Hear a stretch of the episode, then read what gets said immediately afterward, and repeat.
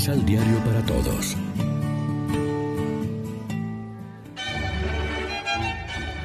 Proclamación del Santo Evangelio de nuestro Señor Jesucristo, según San Juan. Varios de los que escucharon esto decían, realmente este hombre es el profeta.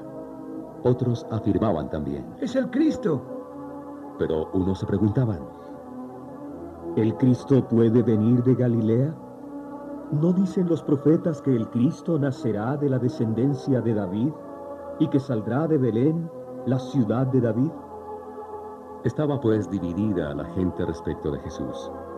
Algunos de ellos querían tomarlo preso, pero nadie puso las manos en él. Los guardias del templo volvieron donde los sacerdotes y los fariseos. Estos les preguntaron, ¿por qué no lo han traído? Los guardias contestaron, Nunca un hombre ha hablado como este. Los fariseos les dijeron, ¿también ustedes se han dejado engañar? ¿Quién de los jefes o de los fariseos ha creído en él? Pero esos que no conocen la ley son unos malditos. Les respondió Nicodemo, uno de ellos, el que había ido antes a ver a Jesús. ¿Acaso nuestra ley permite condenar a un hombre sin escucharlo primero y averiguar lo que ha hecho? Le contestaron. ¿También tú eres Galileo? Estudia mejor las escrituras y verás que de Galilea no salen profetas. Y se fue cada uno a su casa. Lección Divina Amigos, ¿qué tal? Hoy es sábado 20 de marzo. Y a esta hora, como siempre, nos alimentamos con el pan de la palabra que nos ofrece la liturgia. La diversidad de opiniones sobre Jesús produce división y disputas. Mientras unos afirman que Él es el Mesías esperado, el Cristo, otros no lo aceptan por su lugar de origen. El Mesías debía venir de Belén y Jesús procedía de Galilea, de donde no ha salido ningún profeta. Había gente que quería detenerlo y darle muerte, pero no lo hicieron probablemente porque tenían miedo de la multitud. El profeta auténtico se encuentra con frecuencia nadando contracorriente en un mundo materialista, corrupto y egoísta. La persecución y la muerte son el sello supremo de autenticidad del verdadero profeta.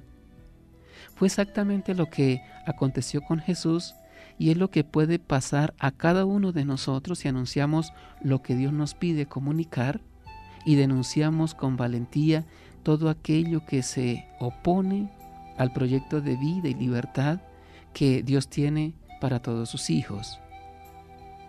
En medio de situaciones de injusta persecución contra los inocentes, nosotros como Nicodemo queremos salir en la defensa de los perseguidos y marginados a riesgo de cualquier cosa. Quien quiere ver, o mejor, quien quiere ser verdadero discípulo de Cristo, debe asumir el compromiso de defenderlo en la persona de los pobres y maltratados de nuestra sociedad. El Señor sigue siendo ultrajado y asesinado en nuestros hermanos. Nosotros estamos llamados a denunciar la maldad de los perseguidores y afrontar las consecuencias de ponernos abiertamente de parte de la verdad y la justicia. Nuestra actitud hacia Cristo se va haciendo cada vez más contemplativa.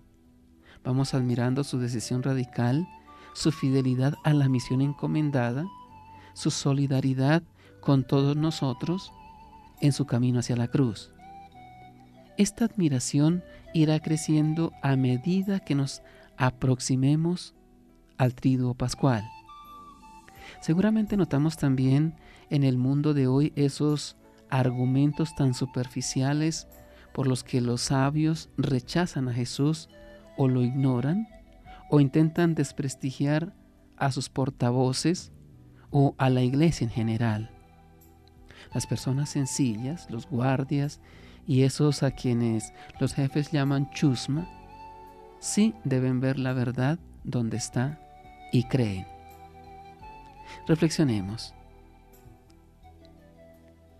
Nos encontramos entre aquellos que persiguen injustamente a los inocentes o entre los perseguidos como Jesús o entre aquellos que salen en defensa de los maltratados. Oremos juntos. Señor Jesús, ayúdanos a ser coherentes con nuestra fe, que el propósito de nuestras oraciones se convierta en acciones de esperanza y solidaridad. Amén. María, Reina de los Apóstoles, ruega por nosotros. Complementa los ocho pasos de la Alexio Divina adquiriendo el emisal Pan de la Palabra en Librería San Pablo o distribuidores.